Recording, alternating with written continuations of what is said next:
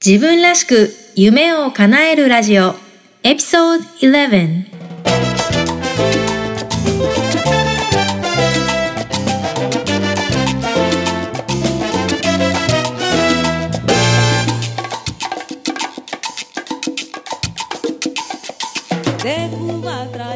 自分らしく夢を叶えるラジオ。この番組は自分の強みを活かしながら自分が本当に欲している生活をデザインして形にしていくことをテーマにお送りしています。皆さんこんにちは。サンディエゴメイです。今日もアメリカはカリフォルニア州サンディエゴよりお送りしています。さて、今回第11回目の放送ということで素敵なゲストをお呼びしてお話をお伺いしています。中田ジェーンさんニュージーランド出身の女性の方。現在は日本にお住まいのジェーンさん。コーチングを提供したり、トランスフォーメーションリトリート by ジェーン中田ということで、リトリートのコーディネーターも務められています。ジェーンさんは、ストレスなどが原因でつい食べ過ぎてしまう状況からの減量に成功した経験をお持ちで、現在は自分の経験やコーチングの知識を活かして日本の女性がもっと元気になるように活動されています。ジェーンさんとの対談でどんなお話が聞けるのか、ぜひ楽しみに聞いてみてください。自分らしく夢を叶える。それでは今日はゲストに中田ジェーンさんをお迎えしています。ジェーンさん、今日はよろしくお願いします。よろしくお願いします。はい。えー、日本にお住まいのジェーンさんなんですけれども、今はちょうどニュージーランドに戻ってらっしゃるということで、ニュージーランドの南島出身、ご出身ですよね？そうです。南島の、うん。あの、ウェストコーストっていうところに今います。とても大自然が綺麗うで、ん。あの、本当になんあんまりない、何もないですね。う湖と山と森とうんビーチうんだらけですね。ううんん小さな町にお母さんと妹が住んでるので、うんあの、ここに来たら本当に自然と触れ合うチャンスが増える、うんうん、ところですね。そうなんですね。よくニュージーランドには戻られるんですか？あの、去年から子供たちが3歳と6歳になって、うんちょっと、あの、遠いところに行けるようになって、うんやっぱりニュージーランドに連れて行かないと、バイリンガルになるのは難しいなと気づいて、うん去年からちょっと人生を変え、変えて、あの、行けるように、うんあの、なんか人生作りが始まったんですね。うん。うんちょっとその辺のお話もぜひ聞いていきたいと思うんですけど、まずまあ、リスナーさん、えー、ジェーンさんのことをよくご存じない方のために、現在の活動についてお話をお伺いしていくんですけれども、まず、はいコーチングのお仕事をされてるんですよね。そうですね。コーチングは自分で始まったことですね。うんうん。で、あの、15年間ぐらい日本で英会話の仕事をしてて、で、その英会話からコーチングにちょっと変えることになってますね。うんうん。あの、大体私のクライアントは、なんか英会話で私のところに来て、で、このコーチングの話面白いねって、コーチングのクライアントになるんですね。うんなんかそれうんわかる気がします。なんかやっぱり英語って日本語とは違った、こうポジティブで、また違った、なんて言うんでしょう、観点からの、こう、ものの見方ができるから、英語を練習していくうちに、コーチングの道に進んでいくというか、コーチングに興味が湧くっていうのはなんかわかる気がしますね。そうですね。あの、別な自分、であの参加できるので、本当にももっと自由な自分、うんうん。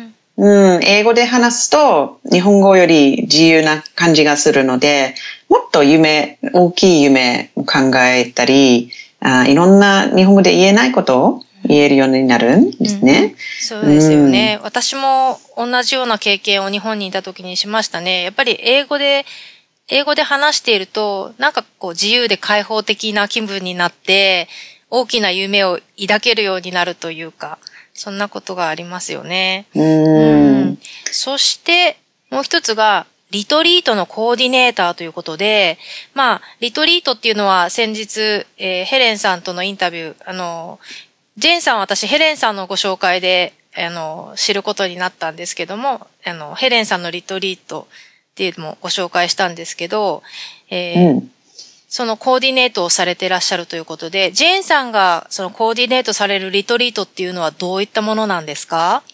あの、そうですね。あの、私、コーディネーターで、あの、自分のやりたい集まりを考えて作って、うん、で、今回ヘレンさんのサポートとして、うん、あの、ヘレンさんの作りたいイベントを作って、でも、基本的に、あの、女性を集まる場所を作ることですね。うん、あの、時間と場所と、あの、の全部決めて、あの、集まりやすくなるんですね。みんな、皆さんのために。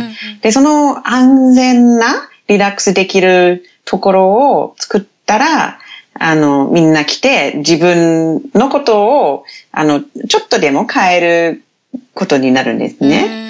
うん、なるほど。すごく面白いですね。あんまり私に日本でリトリートをしてる人っていうのは知らないので、すごくユニークだなって思ってるんですけど、リトリートはいつ頃から始められたんですか？そうですね。去年の1月に始始まったんですね。で、本当に、あの、小さいことだったんですね。4人集まって。はい。で、あの、2日間京都で集まって、ビジネスの話をあの、みんなで話して、うん、あの、ワクワクになって帰ったんですね。うんうんうん、なので、そこから、あ、これ、これもっとやらないといけないなって、こういうニーズが結構あるんだなって気づいたので、うんうんうん、あの、ほん、よく知られてるのはヨガリトリート。うん、あの、ヨガ、あの、なん、なんていうの？あの、日本語だと合宿、はい、みたいなアイディア。で、あの、どっかに行ってヨガをね、2日間ぐらいやってリラックスして帰る。あの、そういう集まりですね。でもヨガだけじゃなくて、あの、自分のことになんかちょっとよくしたい人を集まったりとか、あとビジネス、ビジネスよくしたい人を集めて、あの、ね、力になって帰るみたいな感じですね。うん。まあ、自己の成長を促したりとか、まあ、ビジネスの、まあ、スキルアップだったり、まあ、収入を増やすために集まって、まあ、知識を増やす、ね、いろん、いろんなリトリートありますね。うん。そのリトリートを最初やろうってなったきっかけは何かあったんですか？あの、本当に小さいことだったんですけど、うん、あの、旦那が、あの、突然に、じゃあ一人でどっかに行ってきたらって言ったんですよ。あの、言ってくれた。うんうんうん、すごくびっくりして、うん、え一人でどこに行ってもいいの？って、うん、あどっかに行ってもいいの？って言って、うん、いいよ。じゃあ、どこ行きたいの？と思ったら、うん、沖縄かな？北海道かな？と思って、うん、いや、やっぱり、京都だなって気づいて、一、うん、人で京都に何年ぶり ?15 年ぶりぐらい回りたいなと思って、好きなね、お寺に行ったり。で、それは、あの、何、ビジネスの友達に言って、え、私も来たいわって言って、え、そうなの？って、どんどんどんどん4人集まったんですね。で、私はそういうプランナーみたいな性格があるので、あの、ね、ホテル選んだり、レストラン選んだりするするのは大好きですね。なので、そういうコーディネーターになったんですね。そのち、本当に小さい集まりから。で、これが楽しいわって気づいて、で、周りの人が、あの、その参加してる人は、ジェーンがやってるので、本当にリラックスできて嬉しいわって言ってくれたので、えほん、これ、これが価値があるの？って、初めて気づいたんですね。で、その参加した人たちが、そうだよ本当に価値があるわって言ってくれたので、えー、本当にびっくりして、こんな私の楽しみみたいなことが、遊びみたいなことがお金いただけるの？っていうことになったんですね。なるほど。そこから、本当に小さいことから、今のビジネスになっているので、本本当にびっくりしました。ううん。んなんか、最初はもしかすると、一人旅になってたところを、周りの人も囲い込んで誘って、で、ね自分がプランナーとして、まあ、ホテルとかレストランを手配したら、それがみんなにすごく喜ばれて、それが自分の楽しみであり強みなんだってことが分かったっていうことですよね。うんでよく考えたら、もうずっとそういうことを楽しんでたんですね。あの、自分の旅行は、旅行会社に行って予約することじゃなくて、全部自分で調べて予約するっていうパターンですね。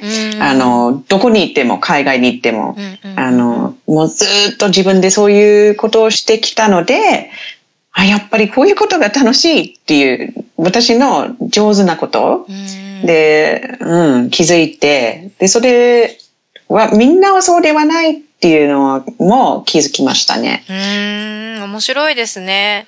なんか、今の話を聞いてふと思ったんですけど、例えば、まあ、か日本の外に住んでいる人に対して、こうなんか旅行パの、旅行を企画してあげるとかそういうのは考えたことないんですか？ああ、ありますよ。あの、もう海外から参加してくれる人も来ますね。この私のリトリート。そうなんですね。うんうんでも本当に楽しんで、日本に来て、あの、日本のことをいろいろ楽しめることができて、帰って、人生を変えたっていう、うんあの、人生が変わったっていうんですね。日本の後。うん日本の前と日本の後って。うん。で、私の、うん、もう、ポッドキャストにこれから出る、あの、お客さんが、そういう話をしますので、ぜひ聞聞いてください。そうですよね。ジェーンさんは最近、ポッドキャストの番組を始められたということで、なんていうタイトルでしたっけ？そうですね。あの、Transformations with Jane っていううん名前で、Transformation っていうのは変身、うん。うん、っていう言葉ですね。うんあの、そ、その変身についてすごく興味があるんですね。うんうんあの、で、ロリトリートを、あ、に行って、変身するんですね、みんな。うん。少しでも、んうん、大きい変身もあるんですけど、うん、もう一回変身して変える。うんで、うん、人生が違う方向に行くのが多いですね。んえージェーンさんのポッドキャストは英語なので、英語の勉強にも役立つと思うので、興味のある方はぜひ聞いてみてください。そうですね。これからも、あの、日本語で、あの、ちょっと最後に日本語で、あの、サマリーみたいうんなうん。のをしたいなと思ってるんですけど、うんあの、ね、もし日本人のリスナーが増えたらやろうかなと思ってます。うんなるほど。ありがとうございます。で、まあ、まあそんなジェーンさんなんですけれども、まあ皆さんやっぱり聞きたいのが、どうして日本に来たんですかっていうことだとあ思そううんです。ね。みんな聞きたいですね。あの、本当に失敗のことからだったんですね。13歳の時に中学生になって、日本語勉強が始まったんですね。で、ずっと上手だった。なので、あの、に大学に行ったら、なんとなくできなくなっちゃったんですね、日本語。うんずっと上手だったのに、大学に行って3年、3年生のクラスの時に不合格だったんですね。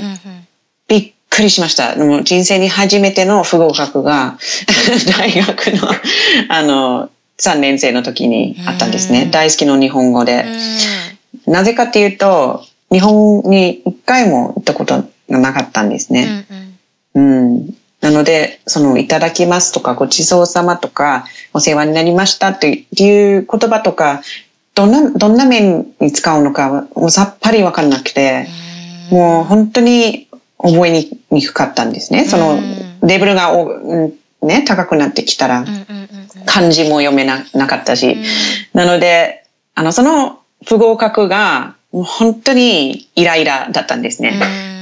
なので、卒業したら日本に行くぞーっていう、っていうのとなんか熱心だったんですね。うんで、まあ、ね、英会話の道しかなかったんですね。その時、うんうんうんうん15年前の話なので。うんなので、じゃあ英会話、まあ、とりあえず行って英会話を教えながら日本語を話せるようになるっていううん思い出があったんですね。ううん。んその、ニュージーランドの中学校で日本語を学ぶっていうのは、割とあることなんですか？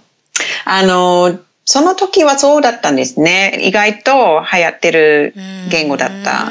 あと、私のふるさとっていう町はテアナウっていう町なんですけど、テアナウは、あの、観光地うんなので、日本人の観光生きてる人が本当に多かったので、その学校の、あの、校長先生が、まあ、この学校はフランス語じゃなくて日本語にしようって決めて始まったんですね。なるほどもう13歳の頃。うんうん。うんそうですか。で、実際に日本に来て、英会話の先生をされて、で、もうずっと日本なんですか？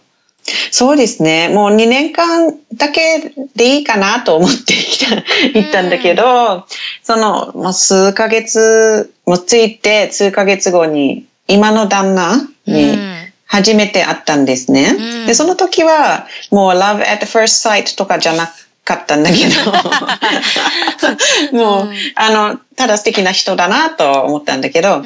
あの、すぐ気づいて、あ、この人と結婚したいなと、きすぐ気づいて、もうずっと一緒にいたいなと思って、にまあ日本に住んでる、うん、の続いてる 状態でした。うん人も、一目惚れじゃなかったけどもっていうのが、あれですけど。そうですね。一目惚れじゃなかったんですね。うん。あの、でも、あの、一緒、ずっもっと一緒に時間過ごしてたら、うん。あ、やっぱりこの人だなって気づいて、うん。うん全然ロマンチックな話は一つもない。なのに、うんもう10年、15年間幸せの結婚。うんいや、でも、あの、小さいお子さん、た、多分当時2歳ぐらいの小さいお子さんいたジェーンさんに一人で出かけておいでよって言ってくれるなんて素敵な旦那さんですよね。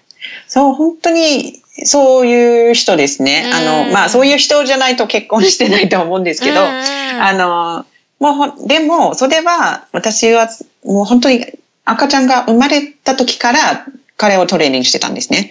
あの、あの、例えば、じゃあ私は病室に行くから、よろしくねって赤ちゃん渡してで出かけたり、うん。あとね、ちょっと1時間でもうん。面倒を見てもらってるところから、うん。1日に伸ばして、うん。あと、あのね、ずっと英会話のし仕事してたので、あの、よろしくねって言って仕事に3、4時間出かけたりとかしてたので、どんどん彼の自信がついてきて、うん。子供たちの面倒を上手に見れるんだって私もいつも褒めたり してたので、うん。あの、どう、彼は私みたいに旅行はそんなに好きじゃ、好きじゃないので、うん。どうぞ一人で行ってきてって言ってくれたんですね。ううん。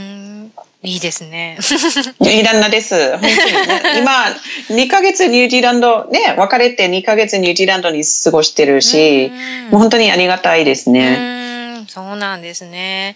まあそんなジェーンさんのちょっとプライベートな一面もお伺いしたんですけれども、そうですね、ジェーンさんがこれまでまあ、日本語勉強されて、で、日本に来られて、まあ、いろいろ大変なこともあったと思うんですけれども、自分にとってこれが一番の成功だなって思うことってどんなことですか？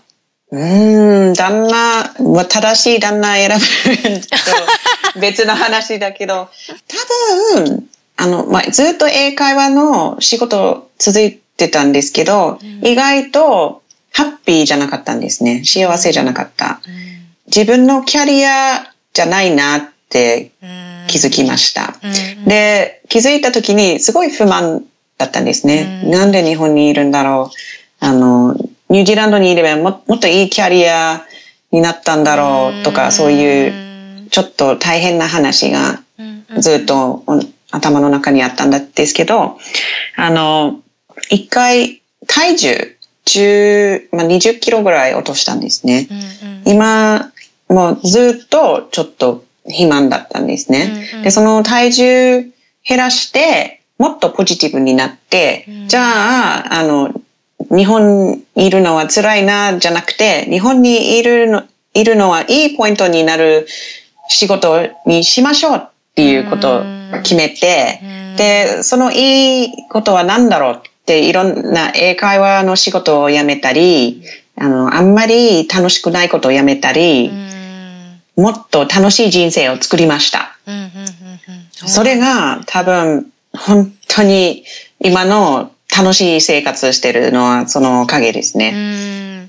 その、まあ日本で生活することでの、まあストレスとかがいろいろあって、まあそれが原因で、まあつい食べ過ぎてしまうような状況があったと思うんですけれども、どういう、何がきっかけでその減量に成功できたんでしょう？あの、走ることだったんですね。走走りたかったんですね。ずっとスポーツ音痴の私が、なぜかなぜか走りたいなっていう気分があって、でも走っても痩せられないのはどういうことと思って、ね、走、走るのは始まって、なので自分のあの、ウェイトロスコーチ申し込んでゲットして始まって、本当にそのエモーショナルイーティングということを初めて知ってたんですね。あの、もう本当に不満な時にその気持ちが嫌なので食べるとか、つまらないので食べるとか、子供たちが喧嘩してるからイライラしてるので食べるとか、そういう私から今の自分のコーチのおかげで、なのでそれは初めてのコーチングと触れ合うチャンスで、これはつあの本当に素晴らしいことだなって気づいて、コーチングのおかげで今の自分がいますね。そうなんですね。じゃあ、その、まあ、減量コーチのサポートがあって、その減量という目標を達成できたってことですね。うん、そうですね。で、今度はそのコーチングというそのスキルを自分が使って周りの人を幸せにしようってこう活動されてるってことですね。そうですね。うん、どんどん体重落として周りの人からどういうふう、どどうやってやったの、とかの話がいっぱい来たんですね。で、そういう話をして、あの、こういうふうにしましたよとか言って、で、なんか数ヶ月後、あの、そのアドバイス受けてやってみたら、体重落としたわっていう、その、返事が来て、できたわっていう返事が来て、その嬉しさを感じて、じゃあこういう仕事をもっとしたいなって気づいたんですね。うん、その、ジェーンさんがお世話になった減量コーチは、ジェーンさんが自分で探されたんですか？そうですね。あの、アメリカの、まあもちろん英語なので、アメリカの会社を使ってて、うん、うん、でも、他のコーチ、いろんなコーチいるので、でね、あの、もしね、みんな探してるんだったら、もう自分に合いそうなコーチ探せばいいですね。うん。あの、例えば、私、今コーチングしてる人に聞いて、なんでね、外国人の私に選んだんですかって聞いてみたら、日本人じゃないからって言ったんですね。で、え、どういう、どういうこと？って、なんか、フレンドリーで同じレベルで話してくれるので、うん、本当に、あの、聞きやすい、その、アドバイスとか、うん、あの、あと、実際に見える、あの、自分も、あの、ジェーン、ジェーンも自分でやってるのは見えるので、あの、話だけじゃないですねって。うんうん、効果があるってことですね。そう、効果があるのは見えるから、それ、私もそれが欲しいわって、うん、言いますね。うんあと、なんか、いつもなんか変なこと言うから、変なことっていうか、変なアイディアとか、あの、ね、日本人じゃないので、ちょっと違う見方があるので、それもびっくりさせるので。なんかまさに、その、ね、日本に住むっていうのは、一方から見たらすごく不便、その選ぶ職業にも偏りが出てしまうっていう不便な面があるけれども、それをうまい方向に変えると、自分は他の人と違うからこそ違う視点でコーチングを提供できるっていうことですよね。すごく面白いですね。そうですね。うん。うん、なので今は一番幸せですね。自分の好きな方向に行ってるので、うんうん、本当に、あの、もう、安定した給料はちょっと捨てて、あの、不安定の方に行ってるんですけど、うん、あの、そう、自分での選んだ方向なので、うん、本当にもう幸せ？うんうん。まあね、去年から始められた、あの、リトリートもそうですけど、始められたばかりなので、これからきっとね、あの、正しいマーケティングとかをすれば、もっともっとお客さん増えると思います。ちょうど今、ねコーチングの話が出たので、先日ちょっとジェーンさんのフェイスブックを見てた時に、ビジョンボードを使われてるのを見たんですね。で、私もビジョンボード大好きで使ってるので、そのジェーンさんのビジョンボードの使い方とか、体験とかを、もしエピソードがあれば教えてもらえますか？うん。あの、ね、ビジョンボードはあんまり日本で知られてないんですけど、あの、海外でとても人気ですね。うん、日本ではねであ、の宝地図って呼ばれてるみたいですね。宝地図？ああ、うんなるほど。うん。あの、私のおお気に入りは、あの、物、物、欲しいものを集まるっていうビジョンボードが多いですよね。うんうん。例えば、こういう車が欲しいわとか、うんうん。こういう、あの、家が欲しいなとか、うんあの、のが多いんですけど、うん。私の好きなのは、あの、フィーリングでイメージを選ぶ方のビジョンボードなんですね。うんうんうん。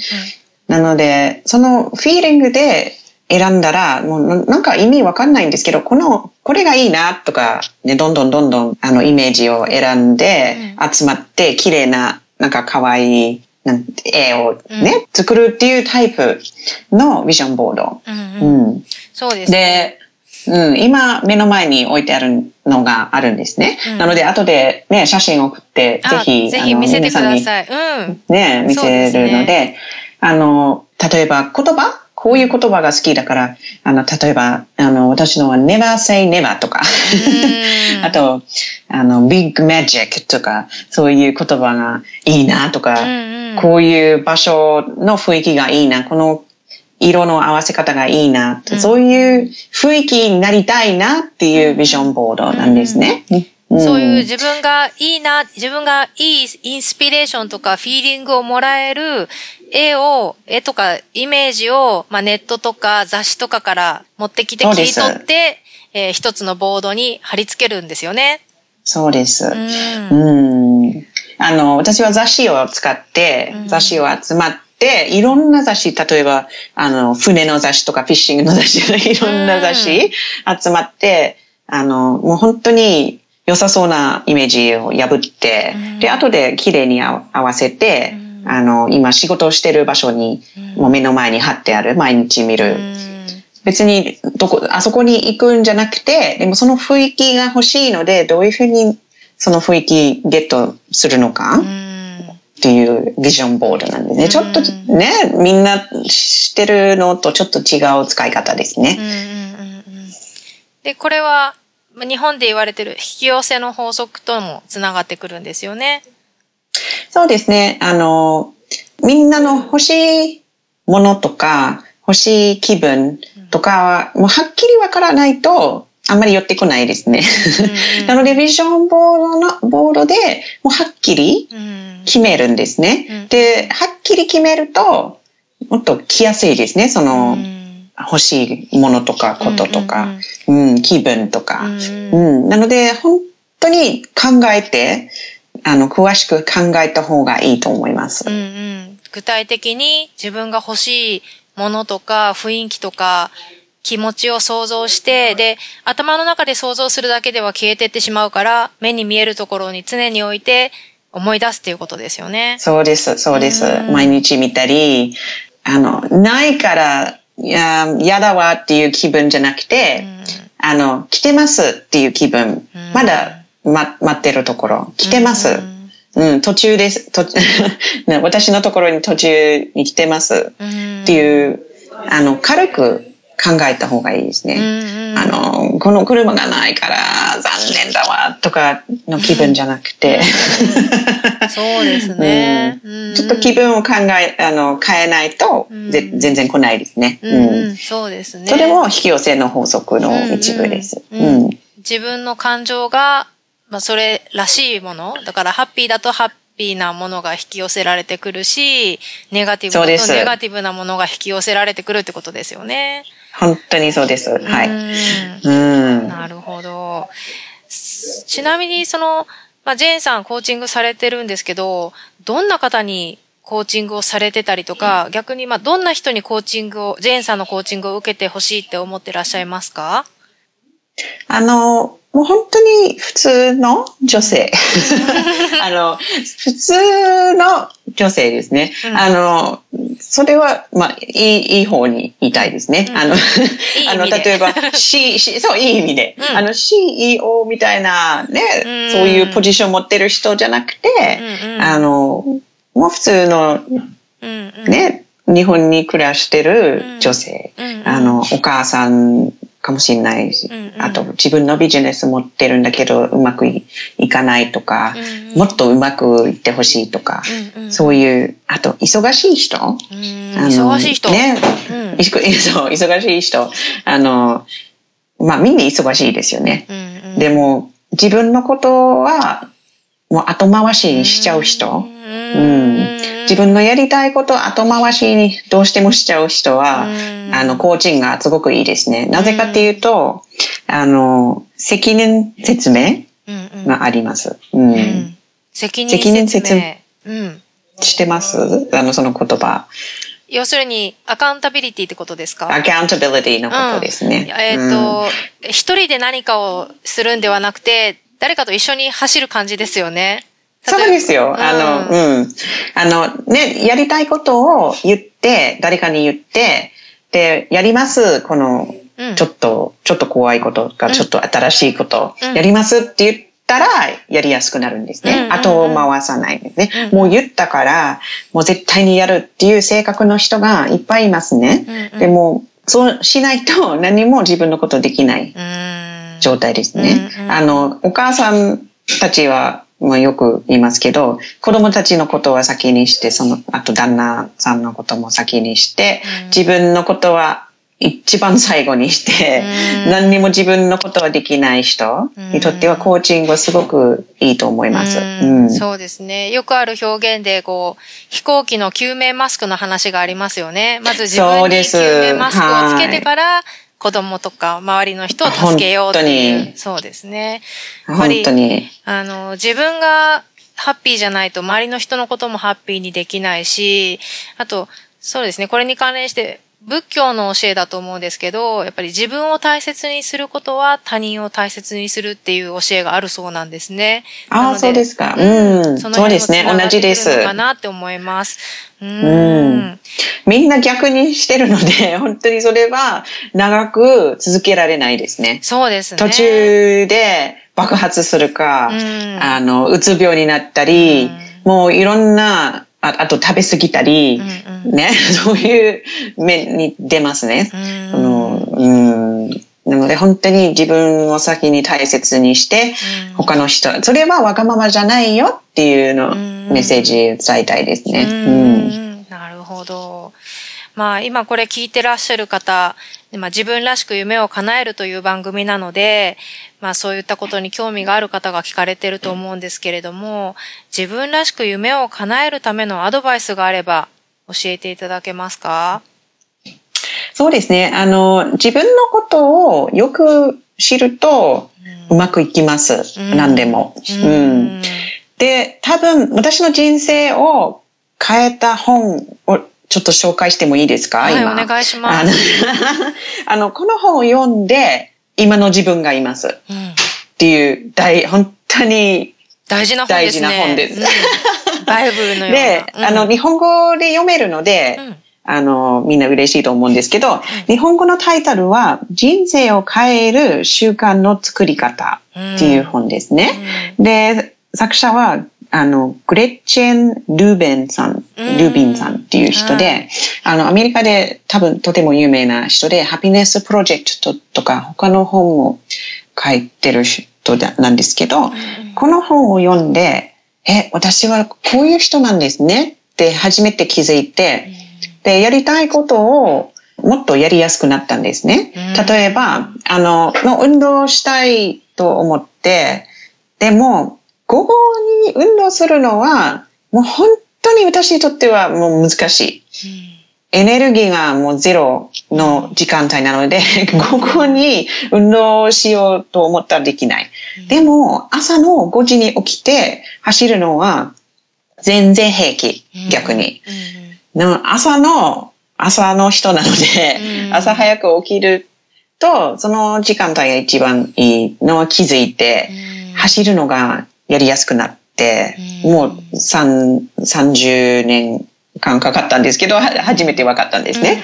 あと、例えば仕事のやり方。例えば、あの、スプリンターかマラソナー。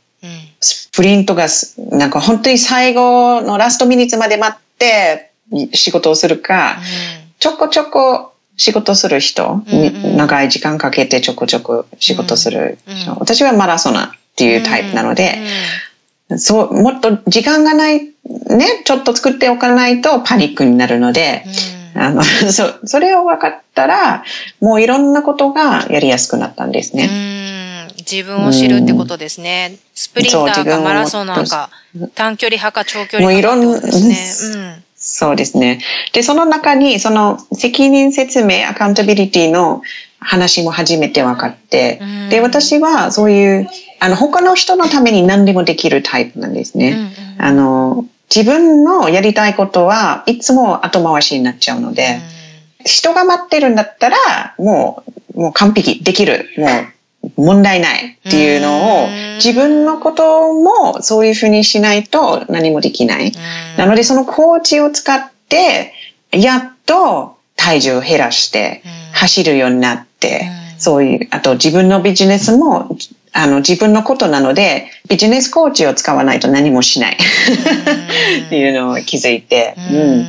コーチが待ってるんだったら、もう頑張って、例えばね、この新しいポッドキャストを作作るとか、もう簡単、簡単にできるようになったんですね。うん、なるほどね。面白いですね。えーもう番組も後半に近づいてきてるんですけれども、うん、リスナーの方へ、今聞いてくださってる方にメッセージをお願いします。あの、私の大好きな言葉なんですけど、うん、everywhere you go, there you are、うん。どこに行っても自分がいる。うんうんうん、なので、自分から逃げられないですね。うん。という意味ですね。なので、仕事か、あの、変えても自分まだ同じ。ね、住む場所変えてもまだ自分が同じ。なので、何か変えたいときは自分から始まらないと。ね。っていうメッセージなんですね。はい。そうでもそうですよね。なんか、今の仕事に不満があるからといって仕事を辞めたからって、もしかしたら自分は変わらないから状況は変わらないかもしれないですもんね。多分ね、連続ね、続くんですね。うん、自分の中のものを変えないと、そのレッスンが続くんですね。何回も同じこと。例えば、あの、ダメな人と付き合う人がいるんですね、連続に。ね。なので自分の中に何か変えないと、そういうあの大変なことが続くんですね。そうですね。しかも変えられるのって、こう、例えば、相手は変えられないじゃないですか。変えられるのって自分だけですもんね。そうです。うん。で自分の気分をポジティブに、あの、頑張って、少しでもポジティブなことを考えて、それを構えて、で、そこ、そのポジティブなことにフォーカスすると増えるんですね。で、フォーカスすることに増えるのが大事ですね。例えば、ネガティブなことにフォーカスすると増え、増えますね。増えてしまいますね。なので、ポジティブなことにフォーカスすると、そのポジティブなことが増えます。うん、そうですね。なので、本当に小さいことでも、例えば、今日は、あの、朝ごはんが健康な朝ごはんでしたっていうポジティブなことを考えて、あの、ね、そこ、本当に小さいことから、もっともっとポジティブなことが増えますね。うん。いや、今日はたくさん素敵なお話をお伺いすることができました。えー、今日、えー、このインタビューを聞いて、もしリスナーの方がジェーンさんとつながりたいと思ったときは、ウェブサイトとかフェイスブックとか、あとインスタグラムもされてるんですよね。そうですね。あの、ウェブサイト、まあ、一番好きなのはインスタグラムですね。楽しいですよね。あの、ぜひタグしたりしてもいいし、あと、Facebook でよくやってるので、あの、私のページ、Transformation Retreats by Jayne の方っていうページがあるんですけど、そこに来て、ハローって言ってください。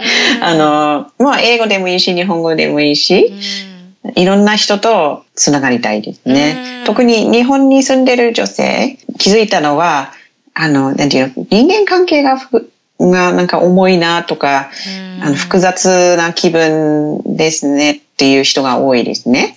でも、あの、私のインターネットのエリアがポジティブなエリアなので、うん、あの、そういうトロールとか悪い人いないので、ぜひ来てください。うん、安心して、ジェーンさんとつながってください。はい。で、私の周りの人はみんないい人なので、ぜひ来てください。はい。えー、今日は、えー、コーチで、そしてリトリートコーディネーターである中田ジェーンさんをゲストにお迎えしてお話を伺いました。ジェーンさん、本当にありがとうございました。はい、ありがとうございました。どうも。自分らしく夢を叶える中田ジェーンさんとのインタビュー聞いていただきました。皆さんの心に響いたメッセージは何でしたか？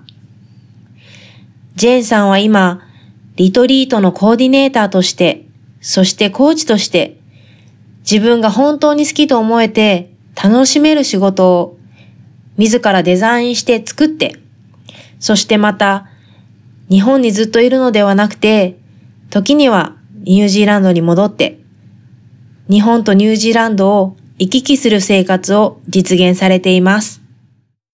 ジェーンさんが始められたポッドキャスト番組の第1話目で、ジェーンさんがご自身のことをお話しされているんですが、年に2、3ヶ月はニュージーランドで生活されているそうで、ニュージーランドにも家を買うことも検討されているというお話でした。ジェーンさんが現在にたどり着くまでのお話。ニュージーランドにいたらもっとキャリアの幅が広がるのに、自分は日本にいるからやりたいことができないと感じていた頃、不満があるから、つまらないから、ついつい食べ過ぎてしまっていた頃、そんな時に、いいコーチとの出会いをして、自分の方向性を理解してくれて、自分のポテンシャルを信じてくれるコーチとの二人三脚で、今120%幸せな生活を愛する旦那さんと二人の子供さんと送っていらっしゃいました。今忙しいと感じている人、何かうまくいっていないなって感じている人、そしてポジティブで新しい風を生活に吹き込みたいと感じている人は、ぜひ、ニュージーランドの大自然の中で育ったジェーンさんとつながってみてください。ジェーンさんとのお話の中で、ビジョンボードの話がありましたよね。日本では宝地図と呼ばれているようなんですけれども、実は私もビジョンボードを使って夢を叶えた一人なんです。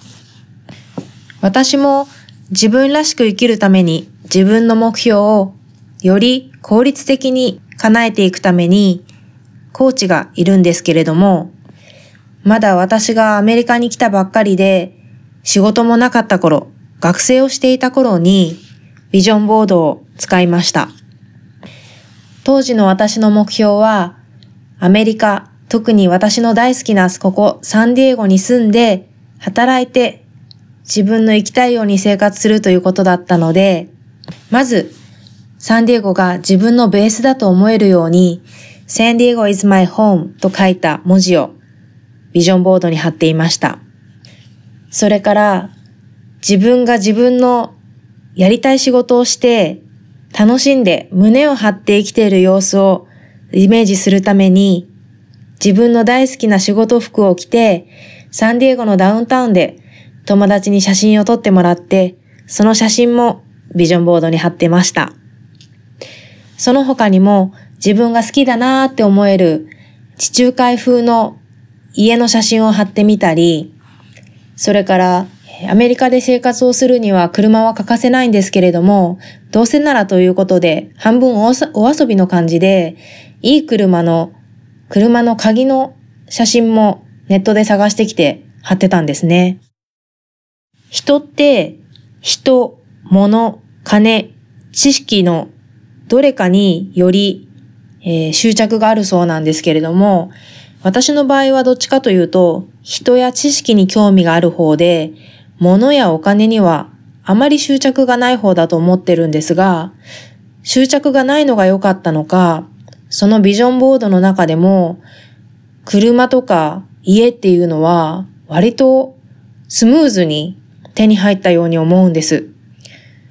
自分が今住んでいる家も、まさに自分が好きだなって思ってる雰囲気の地中海風のお家ですし、車も自分が思ってもみなかったようないい車に乗ってるんですよね。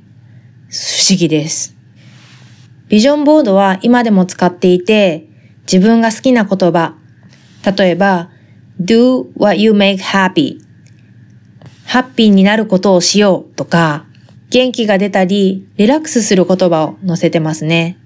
他にもマントラと言って、自分のスローガンのようなもの、自分を失いそうになった時に、自分を取り戻すための言葉も作っていて、それもビジョンボードに貼ってます。ちょうど今新しくビジョンボードをやり替えようかなと思っていたので、今週末にでも時間を割いて取り組もうかなって思います。皆さんもぜひ自分の好きな雑誌とかイメージをインターネットから探したりして、ビジョンボード作ってみて、目の届くところに置いてみてはいかがでしょうか。ジェーンさんがご自身のビジョンボードの写真を送ってくださったので、Facebook とかウェブサイトにも載せようと思うので、ぜひご覧ください。今日のジェーンさんのお話やジェーンさんがおすすめされていた本は、ウェブサイト www.sandiegomay.com でご紹介しています。番組も最後に近づいてきてるんですが、このポッドキャスト番組、自分らしく夢を叶えるラジオ、えー、日本でキャリアというカテゴリーの中に入ってるんですけど、現在140位ぐらいをうろうろしてるんですね。このランキングっていうのが、だいたいまあトップ200ぐらいまで表示されるようになっていて、自分の番組がトップ200に入ってたのですごく嬉しかったんですね。これもいつも聞いてくださっている皆さんのおかげだと思ってます。本当にありがとうございます。このランキングの付け方っていうのが、実は Apple が公開してないのでよくわからないんですが、新規登録者数、それからレビューの数、そしてダウンロードの数が関係しているようです。私は毎回いろんなゲストにインタビューしたり、元気が出るようなメッセージをより多くの人に発信したいと思ってます。ぜひお友達にご紹介いただいたり、えー、番組へのレビューをお願いします。番組へのレビューの方法は iTunes のウェブサイト、あるいは iOS の、えー、iTunes のアプリからしていただけますので、時間はかかりません。ぜひ、私に2分ください。そして、5つ星と番組への感想をお待ちしております。このキャリアというカテゴリーは、トップの方は割と有名人の方が、えー、名を連ねているので、なかなか厳しいとは感じているんですが、私が今目標にしたいのは、トップ20入りすることです。なので、ぜひ、えー、皆さんのサポート、どうぞよろしくお願いします。また番組を良くするために皆さんからのご要望やアイディアをぜひ送ってください。えー、e メールが sdmaypro.gmail.com sdmaypro.gmail.com Facebook は facebook.com スラッシュサンディエゴメイです。自分の好きな場所で強みを活かしながら自分ならではの生活をデザインして形にしていきましょう。自分らしく夢を叶えるラジオ。今日はここまで。Thank you for listening and have a great day. Bye bye.